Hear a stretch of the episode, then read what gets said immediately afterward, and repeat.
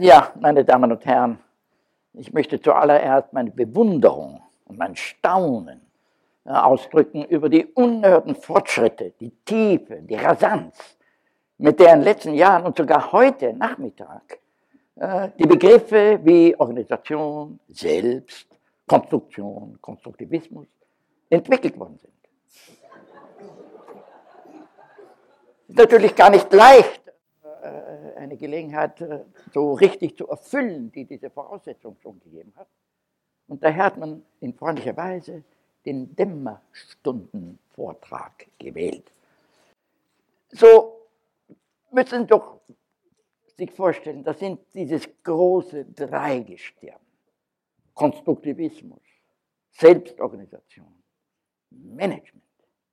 Und äh, von der Astrophysik, da zwei Sonnen, bin ich mir irgendwie äh, familiär. Und das ist Selbstorganisation und Konstruktivismus. Von der dritten Sonne allerdings Management musste ich erst im Lexikon nachschauen, um herauszufinden, um was handelt es sich da. Ich habe ein verlässliches Buch, welches die äh, indoeuropäischen Wurzeln von den verschiedenen Worten gibt. Und äh, das ist das American Heritage Dictionary of the English Language. Und da habe ich gefunden, dass die Wurzel ist Menek oder Meneg. Und das ist Manus, ist der erste Wort, von der Hand. Und das Suffix bezeichnet eine Einschränkung. Es ist verwandt mit Manacle, das sind die Handfesseln. Und äh, Management das heißt sozusagen, um zu wörtlich zu zitieren, constraining the movement of hands. Das heißt, um die Bewegung der Hände einzuschränken. Also wenn ich Management...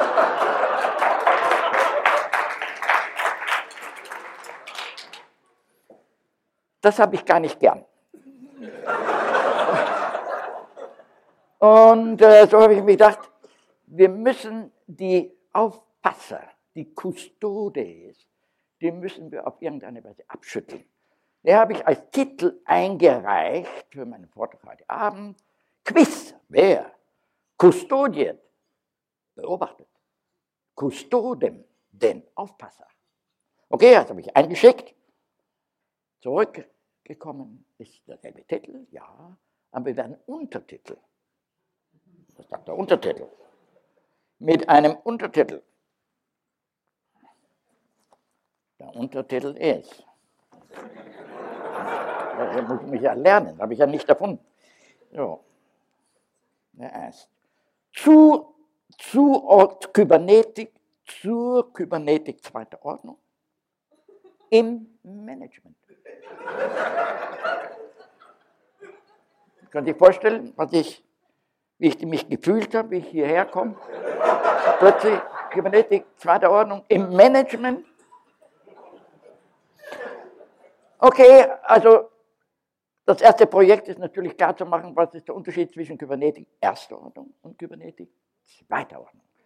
Und das kann man auf so viele verschiedene Arten machen, aber ich habe für heute Abend eine Art des Eingangs in diese Unterscheidung gewählt. Es gibt unter Fragen, was immer für Fragen, solche, die prinzipiell entscheidbar sind. Also wenn zum Beispiel jemand fragt, lässt sich 2.365.412 durch 2 teilen? Alles lacht schon. Ne? Ich könnte natürlich fragen, lasst es sich durch 3 teilen? Dann werden die Gesichter viel ernster natürlich. etc. etc. Aber, aber Sie sehen schon, das sind entscheidbare Fragen. Es wird vielleicht ein bisschen länger dauern, ein bisschen schneller gehen, je nachdem, wie geschickt Sie dividieren können. Es gibt aber prinzipiell unentscheidbare Fragen. Solche, für die es keine Entscheidung gibt. Zum Beispiel, wenn jemand fragt, was war die Neurodynamik von Shakespeare, wie er Hamlet geschrieben hat, ist das eine unentscheidbare Frage. Da können Sie natürlich darüber streiten. Der eine sagt, er war besoffen, der andere sagt, er hat ein Hai gehabt, der dritte sagt, er hat gerade geschlafen. Also es gibt sehr viele Antworten. Oder zum Beispiel, die Frage, wie ist das Weltall entstanden? Kein Mensch weiß das. Da gibt es dann Leute, die sagen, es hat sieben Tage gebraucht Und hat gesagt, es war ein Big Bang und bumm, plötzlich war das Universum da und so weiter. Fragen Sie einen Inder, wie ist das Universum? Das ist kein Problem, da waren die Schildkröten übereinander getürmt, auf der letzten Schildkröte sitzen wir, wie jedes Kind weiß. Nicht? Also, wenn Sie jemanden eine Frage fragen, die prinzipiell unentscheidbar sind, und der antwortet, dann wissen Sie natürlich nicht, wie das Weltall entstanden ist. Sie wissen etwas über ihn. Also ich empfehle Ihnen, wenn Sie von jemandem wissen wollen, wer er ist, fragen Sie einmal, sagen Sie mal, wie ist das Weltall entstanden? Mit was immer er kommt, da wissen Sie, wer er ist. Gut. Ich habe heute die prinzipiell unentscheidbare Frage vorzulegen, mit der ich gerne den Unterschied zwischen Kybernetik erster und Kybernetik zweiter Ordnung mache. Und die prinzipiell unentscheidbare Frage ist die folgende. Sehe ich mich als außerhalb der Welt, der nur durch ein kleines Guckloch die Welt vor sich entfalten sieht, oder bin ich ein Element, ein Teil dieser Welt, sodass mit jeder meiner Aktion sowohl ich als auch das Universum sich ändert. Also passen Sie mal auf. Ein ganz anderes Universum. Nicht? Schon wieder ein ganz anderes Universum. Es klingt natürlich sehr merkwürdig, aber doch, die zwei Universen sind verschieden und werden niemals wiederkehren. Ein für allemal gegangen. Wenn die Kybernetik erste Ordnung spielt, dann spielt sie den Beobachter durch ein Guckloch auf eine Welt schaut. Wenn die Kybernetik zweiter Ordnung spielt, sind sie selbst ein Teil der Welt. Dann schaut alles gleich anders aus. Denn alles, was sie tun, dafür sind sie ja jetzt verantwortlich. Sie haben entschieden, dass sie so und so handeln, denn sie haben entschieden, eine prinzipiell unentscheidbare Frage. Okay, nachdem ich also gedacht habe, das ist ein Entree für heute Abend, ich sage so, jetzt, wie kann ich darüber Details bringen? Also Beispiele, Beispiele, Beispiele. Okay, was für Beispiele? Also habe ich meine Schaufel genommen, habe angefangen, meinen Acker von fruchtbaren Ideen zu durchgraben. Ja. Mit was Gutes herauskommt, grabe und grabe, auf einmal stoße ich über den harten Gegenstand weiter, noch, noch die Ecke von einer Kiste ist zu sehen. Also ich grabe weiter und weiter, Kiste kommt heraus, eine wunderschöne alte Kiste mit Beschlägen, so wie die, die, die äh, Piraten immer verwendet haben, um ihre Schätze aufzuheben. Also ich komme mit dieser Kiste heraus, da hängt ein riesiges Schloss. Äh, ich will das aufschließen, hm, geht ganz leicht auf. So, mach die Kiste auf und was ich sehe, ist einfach einen unbegreiflichen Schatz da sind die schönsten Kerlen, das sind Perlenketten, das sind die schönsten Kelche, goldene äh, äh, Diademe etc. etc. Es ist einfach fabelhaft. Also ich nehme die eine und das andere heraus, schaue mir das an. Da sehe ich, das sind die Schätze von Schatzgräbern, wo kybernetische und philosophische Ideen der Vergangenheit begraben worden sind. In der unerhörten Geschwindigkeit unseres Fortschritts haben wir vielfach diese unerhörten Juwelen unseres Verständnisses, unserer Einsicht nicht mehr ignoriert. Da habe ich mir gedacht, ich bringe Ihnen einige dieser Diademe mit, sodass wir in Heidelberg diese wunderbaren Schätze miteinander genießen können. Also ich gebe Ihnen zuerst den Schatz Nummer 1 und der ist ursprünglich von Ross Erspiel. Ross Espy, der einmal also unerhört berühmt oder gefeiert worden ist, niemand schaut mehr auf Ross Espys wunderbaren Arbeiten. Und so bin ich über eine Arbeit gestolpert, die passt zu unserem äh, Treffen hier ausgezeichnet. Es war eine Konferenz über Principles of Self-Organization, also Prinzipien der Selbstorganisation. Und da hat Ross, der immer ein braver Sprecher ist, hat über the principles of the organizing systems gesprochen. Prinzipe des selbstorganisierenden Systems gesprochen. Bei der Konferenz waren ein paar Nobelpreisträger, da war zum Beispiel der Friedrich von Hayek war da, das war McCulloch da, das waren die ganz großen Bonzen der damaligen äh, wissenschaftlichen Elite. Und Ross hat die Principles of Self-Organization Ich möchte Ihnen jetzt einen Satz vorlesen, der einen ganz entscheidenden Schritt in eine andere Richtung gemacht hat, die ich empfehle, dass Sie die weiter betrachten. Und zwar sagt er an einer Stelle, A substantial part of the theory of organization, ein wesentlicher Teil der Theorie der Organisation, will be concerned with properties, will be, wird sich interessieren mit Eigenschaften that are not intricate to the thing, but a relation between observer and thing. Also er beschäftigt sich jetzt mit Eigenschaften der Beziehung des Beobachters mit dem, was er beobachtet zu tun hat. Also er schiebt die Idee der Organisation nicht in das, sondern in hier. Was kann ich sehen?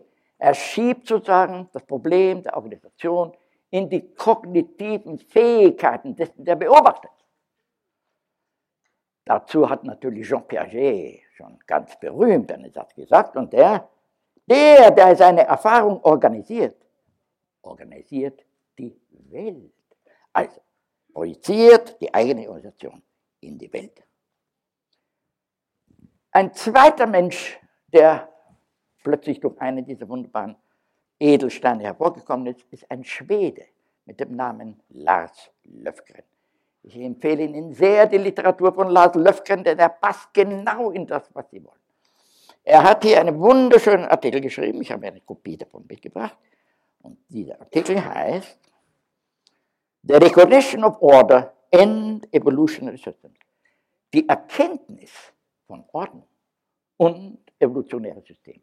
Also heute Vormittag haben wir eine Lanze gebrochen gesehen für evolutionäre Systeme.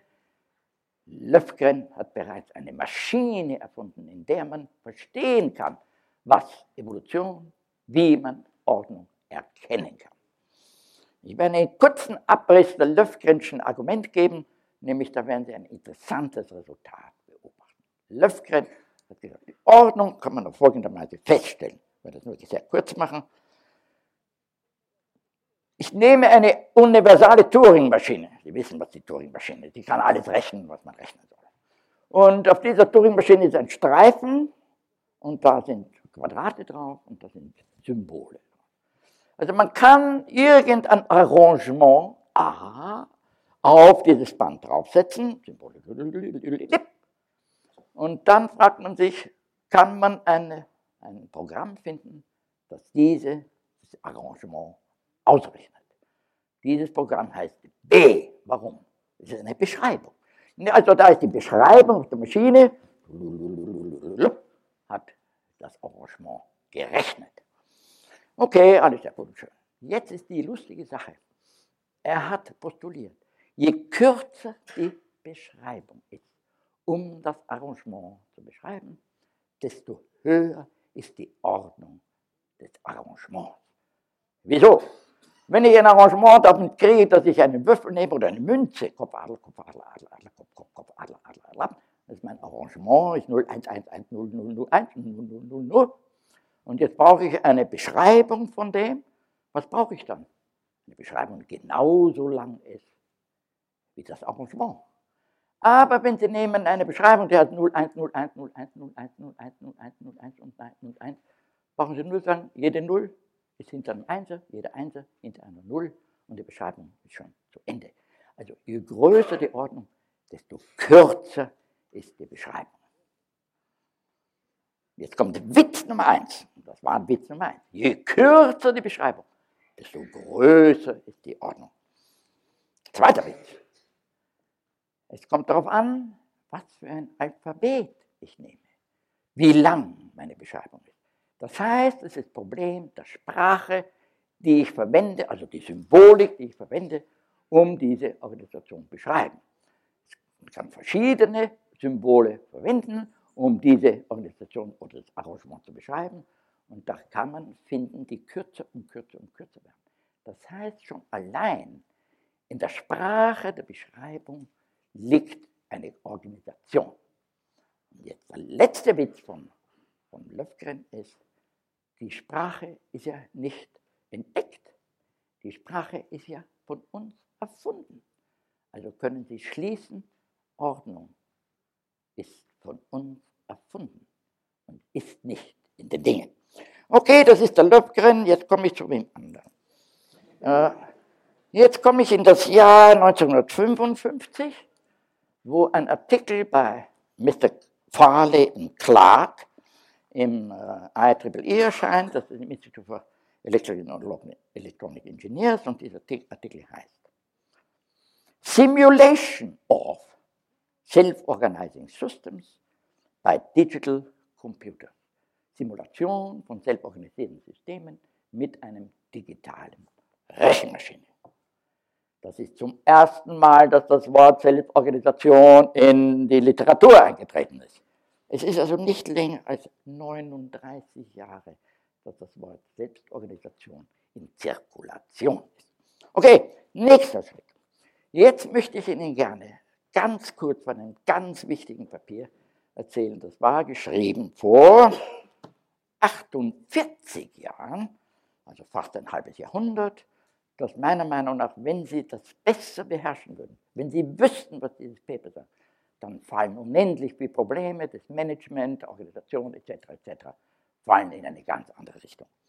McCulloch und auch Gregory Bateson haben sich für dieses faszinierende Problem interessiert, das heißt äh, Value-Anomalie oder Wertanomalie.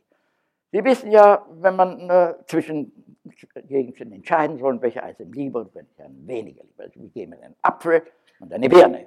Was ist Ihnen lieber? Die Birne. Wir geben eine Birne und eine Zitrone. Was ist Ihnen lieber? Die Zitrone. Also A ist weniger wie B, C ist mehr wie B. Jetzt klassische Logik, C ist natürlich am besten. Jetzt gibt man jemanden einen Apfel und eine Zitrone, der wählt den Apfel. Also, wenn Sie das einem Experimentalpsychologen sagen, da sehen Sie schon wieder, wie dumm der Mensch ist. Er, kann, er versteht nicht einmal die Transivität von größer als. Ja. McCullough und Bateson wir haben gesagt, da sieht man wieder, wie dumm die Logik ist. Die ist nicht einmal fertig mit so einem einfachen Problem der Entscheidungsmöglichkeiten äh, fertig zu werden. So, dann habe ich gesagt, McCulloch hat sich gesagt, wie muss ich ein, Nervenset, äh, ein Nervensystem konstruieren, sodass es diese Wertanomalie löst. Er hat das auf folgende Weise gemacht. Jede äh, Reflex. Lauft in einem geschlossenen Bogen. Nicht? Ich kriege einen Kick und dann macht der Fuß so, dann sehe ich wieder, was der Fuß macht. Es läuft also immer in einem Kreis. Damit nicht alle Kreise gleichzeitig laufen, werden sie inhibiert von einem zweiten Kreis. Also ein Kreis ist hier, der funktioniert so. Damit der nicht gleichzeitig mit dem zweiten Kreis läuft, wird der auch inhibiert. Sie wissen ja, wenn ich meinen Arm krümme, dann muss natürlich der ganze Streckapparat muss relaxieren, das darf nicht äh, erregt werden, denn wenn der auch erregt wird, dann stehen ja diese berühmte Tremor. Und wenn ich so mache, muss eben dieser, äh, der Beuger muss relaxiert werden. So geht es eins nacheinander. Aber wenn Sie die immer den Nachbarkreis inhibieren, was kriegen Sie dann? Dann kriegen Sie eine Hierarchie von Entscheidungen. Das heißt, dann gäbe es ein Bestes. Aber das gibt es ja nicht. So hatte McCulloch eine Kreuz, eine, einen, äh, ein Nervensystem verlangt, welches sich dann vom letzten wieder auf den ersten zurückführt, sodass der letzte den ersten wieder inhibieren kann. Das ist dasselbe eigentlich, was Luther gemacht hat, 1490. Er hat gesagt, pass mal auf, die Kirche ist ja eine hierarchische Organisation. Das sagt der Papst, den Kardinälen, die Kardinälen, die Bischöfe, die Bischöfe, bis unten der kleine Lehmen das tun soll, was von oben gesagt wird. Die Hierarchie, Hieros, das Heilige. Luther hat gesagt, einen Moment, ich kann ja direkt mit Gott kommunizieren. Ich kann ja direkt mit Gott beten. Auf einmal ist ein heterarchischer Kreis entstanden, wo der Mensch, der ganz unten auf dieser äh, Pyramide sitzt, wieder einen Zugang zur Spitze hat. Und McCulloch hat das Heterarchie genannt, denn es ist der andere, der jetzt mitentscheidet, was ich tue. Also die, Idee einer Heterarchie, die jetzt überall hier schon in verschiedenen Gesprächen aufgetaucht ist, geht zurück auf das Papier von Murray McCulloch. Und dieses Papier heißt A Heterarchy of Values, also eine Nachbarentscheidung der Werte, determined, bestimmt durch die Topologie des Nervensystems. Also Heterarchy of Values determined by uh, the topology of nervous nets. Ich sehe in vielen Diskussionen, die sich heute und auch in den letzten paar Tagen oder Wochen zugehört habe, über die Organisationsprobleme solcher Management, Self-Organizing Systems etc. beschäftigt, sehe ich immer wieder, dass die Topologie kaum beachtet wird. Nämlich in der Weise, wie eine Struktur einer solchen Relationssystem aufgebaut werden kann, dass die Custodes beherrscht werden von anderen. Sozusagen, dass das System wirklich sich selbst entwickelt und, und aufbaut. Äh, theoretisch glaube ich, die ich jetzt aufhören. Ist das richtig? Um 6.15 Wann muss ich theoretisch aufhören? Um halb. Ich solle also jetzt um halb theoretisch aufhören. Kann ich Ihnen noch ein paar schöne Schriften erzählen? Kann ich noch ein paar schöne Sachen. Also McCulloch, Heterarchie Jetzt würde ich Ihnen so gerne etwas noch über Betzen erzählen. Also Gregory Betzen äh, ist ja ein Mensch von einer Weitsicht und von einer Großsicht, das ist ja unwahrscheinlich. Wenn man mit ihm zusammen war, ein Vergnügen, ein Vergnügen, was der immer hereingebracht in die Beispiele. Es kann die Kirche, es war die Evolution, es können die Ameisen, äh, es können die Probereien das sein, was immer, immer kommt eine ganze Fülle von Relationen heraus. Sehr gerne spricht er also den verschiedenen Tieren, also dauernd spricht er von Hummern und Krebsen, Orchideen ich weiß nicht was. In den letzten Jahren seines Lebens hat er ein Buch geschrieben, das heißt Mind and Nature, a Necessary Unity. Geist und Natur eine notwendige Einheit. Plötzlich wird das ein System, nämlich es steht zusammen, so ein Histamine. Mind and Nature, Geist und Natur, eine notwendige Einheit. Und äh, da sagt er an einer Stelle,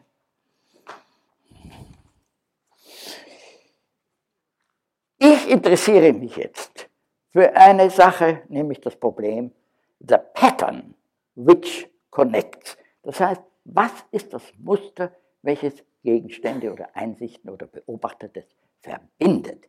Und er offeriert sogar the pattern which connects, das Muster, welches verbindet, das Verbindungsmuster, als ein Synonym für den Titel seines Buches Mind and Nature a Necessary Unit.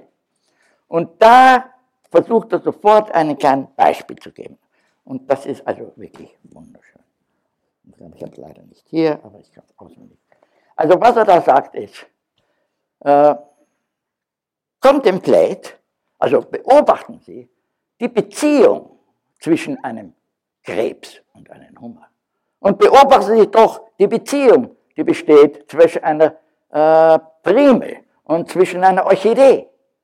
Und jetzt bedenken Sie doch, wie diese vier miteinander sich auf mich beziehen und wie wir alle fünf uns auf euch beziehen.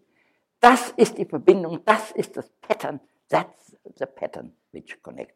Das sind die Muster, die, sich, die uns untereinander miteinander verbinden. Also ununterbrochen macht er aufmerksam auf die Muster, die verbindende Glieder zwischen uns sind. Also hier kann ich jetzt wörtlich sagen, ist die Sache.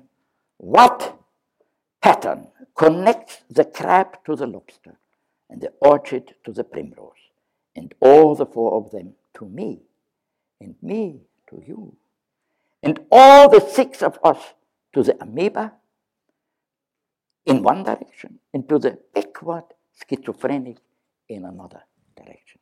Was verbindet uns alle miteinander? Das sind die Grundlagen des Zusammenseins, des Miteinander kooperieren, wo nicht die Ursache den anderen dazu bewegt, sondern wo die systemische Einheit die andere erzeugt. Ich gebe Ihnen jetzt ein anderes Beispiel. Das ist, na, wie alt ist das? Das ist, äh, das ist auf 1250, also 750 Jahre alt und ist von Albertus Magnus und äh, Graf von Bollstedt, 1250. Es ist nicht so, dass Teile des Universums andere Teile verursachen, sich so oder so zu verhalten.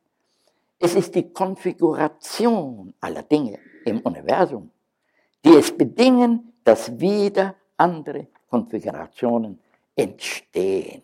Also ein konfigurationelles Denken, eine konfigurationelle Sicht.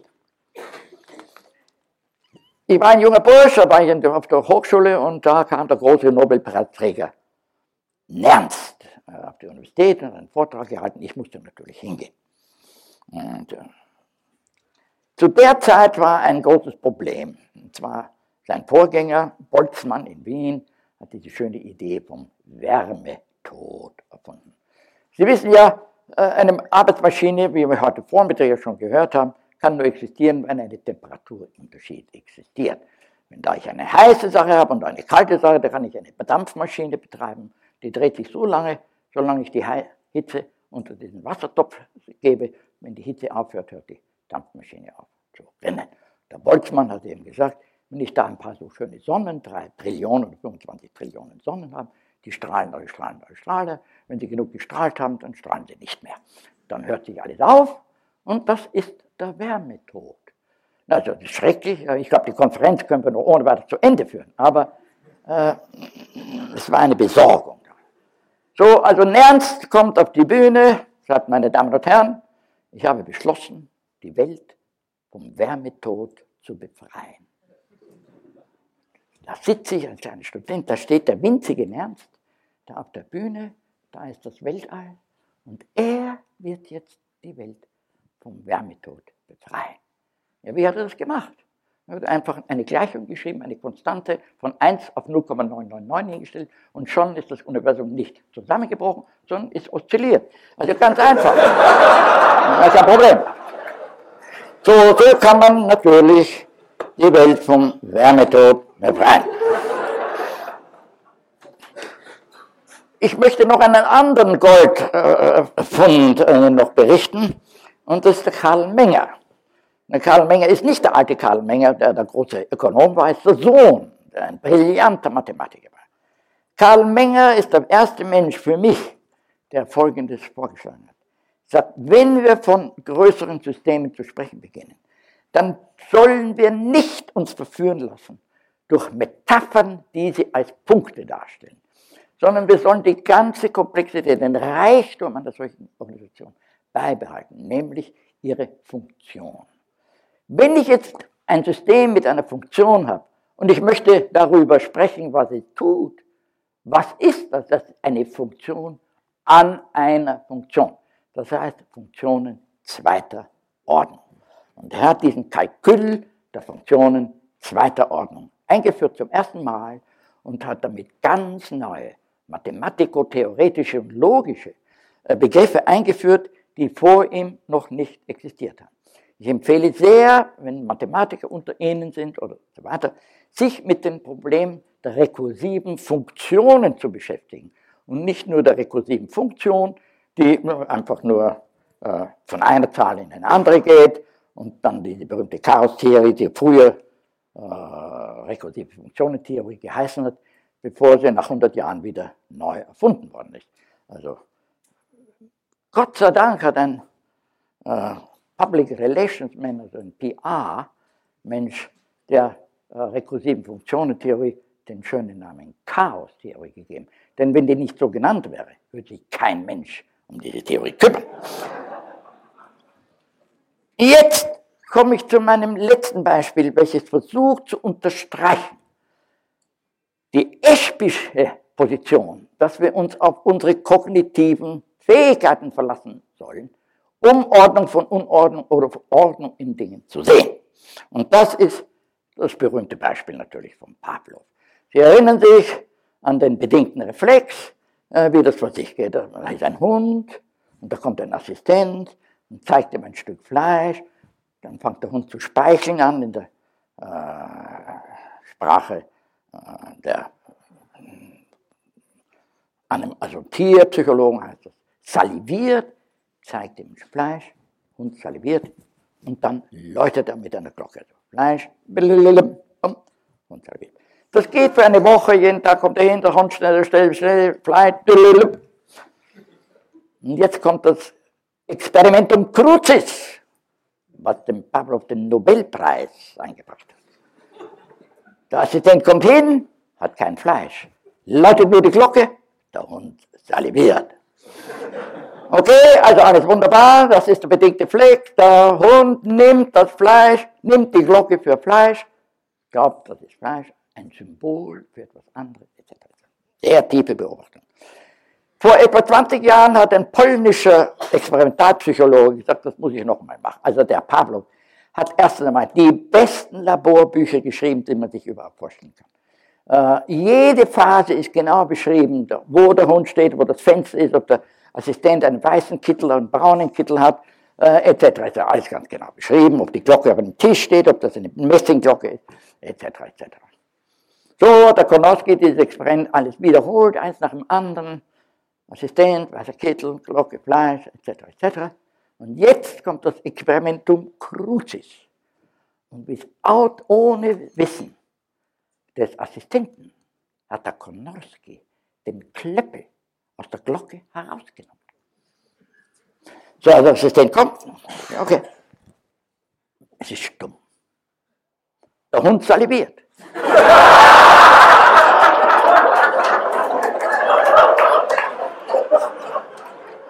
So hat der Konowski geschlossen. Das Läuten der Glocke war ein Reiz für Pavlov, aber nicht für den Hund.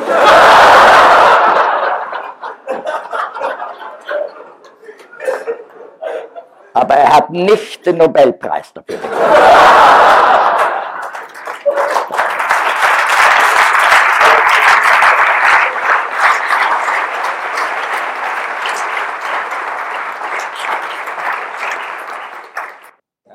Ja, könnten Sie mich, Sie mich abschalten?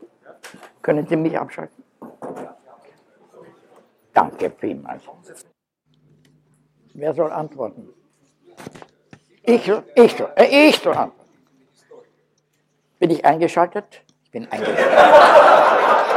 Jetzt kann ich antworten, kein Problem.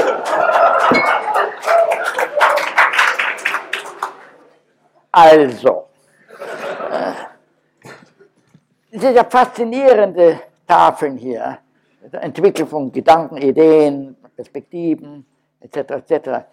Ich leider sehe Dinge anders. Ich sehe sie immer von der Position der Menschen, die miteinander reden, was für äh, Temperamente die haben, wie gut die sprechen, was für Ideen sie haben, was während einer Diskussion sich entwickelt und herausstellt. Also mir macht es immer Spaß zu sehen, wie ein Mensch mit einer gewissen Situation fertig wird, entweder im Streit, entweder in der Kooperation etc. etc. Also wenn ich die menschliche Geschichte dieser Entwicklung erzählen würde, das nimmt natürlich zehn Minuten oder so etwas mindestens, frage ich äh, Herrn Vorsitzenden, soll ich jetzt zehn Minuten menschliche Geschichte der kybernetischen und systemischen Entwicklung geben oder wollen wir das anders behandeln? Ich bin bereit, das jederzeit zu machen.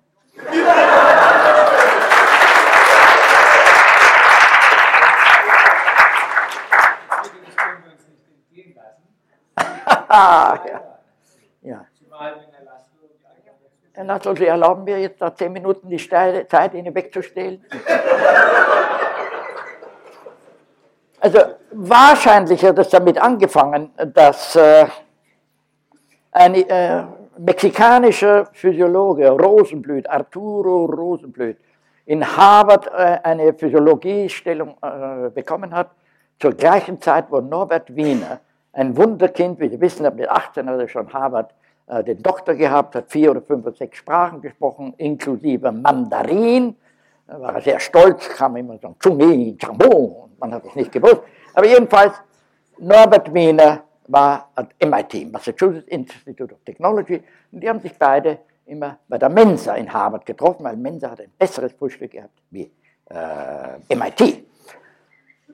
So wurden diese zwei Menschen befreundet und äh, Wiener hat sich sehr also für dynamische Prozesse, Voraussagen etc. etc. interessiert und der Arturo Rosenblüt hat gerade mit Problemen des Nervensystems gearbeitet, besonders äh, war er konzerniert mit der Parkinsonien-Krankheit.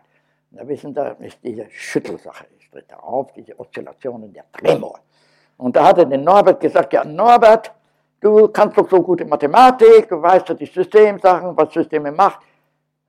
Was passiert? Kannst du es ausrechnen, warum das so geht? Der Wiener ins MIT gegangen, nächsten Tag gekommen, ich habe es ausgerechnet. Ja, wieso? Ja, ganz einfach. Wenn der Beuger und der Strecker, die Nerven, die dorthin führen, der eine etwas langsamer ist als der andere und nicht die Gleichzeitigkeit der äh, äh, Koordination haben, dann entsteht ein Tremor, weil das Wissen, dass ich den Arm gebeugt habe, kommt zu spät zu der Zeit, wo der andere relaxiert werden kann. So entsteht automatisch eine Oszillation. Das kann man mit einem elektrischen Circuit nachmachen. Dann kann man den Parkinsonien Tremor direkt nachweisen, indem man Verzögerungsglieder in eine Stromkette führt. Ah, haben sie gesagt, jetzt haben wir das Problem gelöst. Und äh, haben sich also damit beschäftigt, weiter diese Mathematisierung des Nervensystems fortzusetzen. Bald haben sie diese faszinierende Sache gesehen, dass in vielen Fällen ist es einfach unmöglich, den Weg von A, einem biologischen System, zu B vorauszusagen. Das ist unmöglich, weil die Gleichungen sind zu viele, man weiß zu wenig etc. Aber es ist doch eine wunderbare Sache, wenn ich einen Endzustand stipuliere, mich nicht darum kümmere, wie man dort hinkommt. Also, wenn ich zum Beispiel einen Endzustand dass ich jetzt hierher gehe und meine Uhr anziehe, schauen Sie doch an, was da alles vor sich geht. Es ist doch unwahrscheinlich. Also kein Mensch kann das ausrechnen, ist unmöglich. Aber trotzdem, zum Schluss habe ich die Uhr an. Also, wenn man sich nur um den Endzustand kümmert, nämlich zu sagen, der Heinz Förster wird sich jetzt seine Uhr anziehen. Der Heinz zieht dir deine Uhr an. Dann gehe ich durch diese ganzen komplizierten Bewegungen und habe zum Schluss meine Uhr. Kein Mensch weiß und kann je wissen, wie ich diese Uhr anziehe. Nicht einmal ich. Ich kann es tun, aber ich keine Ahnung, ich, ich weiß nicht wie. Okay. Da haben sie gesagt, das ist doch eine ganz alte Theorie. Das ist die Zieltheorie, dass ich ein Ziel haben will. Da brauche ich mich nicht über die Übergänge von A nach B kümmern. Da stipuliere ich ein Ziel und dann habe ich das Zeug gelöst. Telos heißt im Griechischen das Ziel. Teleology heißt natürlich die Zieltheorie, nicht zu verwechseln mit Teleology. Also Teleology, nicht Theology. Also zielgerichtete Theorie haben die haben das erste ganz fabelhafte Papier geschrieben, zielgerichtetes äh, Verhalten in bla bla bla, Animals and Human Beings, etc. etc. Daraus hat Wiener eine, eine weite Theorie entwickelt im Jahr 1949, 48 hat er die publiziert unter dem Titel Kybernetics, Cybernetics. Wieso Cybernetics? Wiener hat ja Griechisch gesprochen, Lateinisch gesprochen, hat Türkisch gesprochen, all diese Sprachen gesprochen. Was heißt jemand, der ein Steuermann ist, der was wohin steuert? Auf Griechisch ist der Kybernetes, Lateinisch heißt das Governor, äh, Gubernator, im Englischen heißt es Governor, also hat er seine Wissenschaft Cybernetics genannt.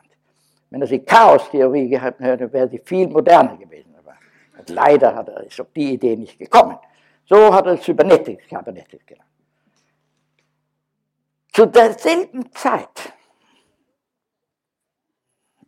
zu derselben Zeit hat ein anderer Mensch, der auf der Universität von Illinois gearbeitet hat, Warren McCulloch, den ich in meinem kleinen kurzes Sprüchlein erwähnt habe, der hat eine Theorie entwickelt, die einfach welterschütternd. Und die äh, die Theorie, die er entwickelt hat mit einem jungen äh, Genie, einem Mann namens Walter Pitts, war McCulloch und Walter Pitts. Pitts war 19 Jahre vielleicht, wie die, die beiden Pitts und McCulloch einen Artikel geschrieben haben, der heißt A Logical Calculus of Ideas, ein logischer Kalkül der Ideen, immanent in Nervous Activity, eingebaut in der, in der, in der Nervenaktivität. Ein Kalkül, Log, ein logischer Kalkül der Ideen. Was die gezeigt haben, ist einfach unwahrscheinlich.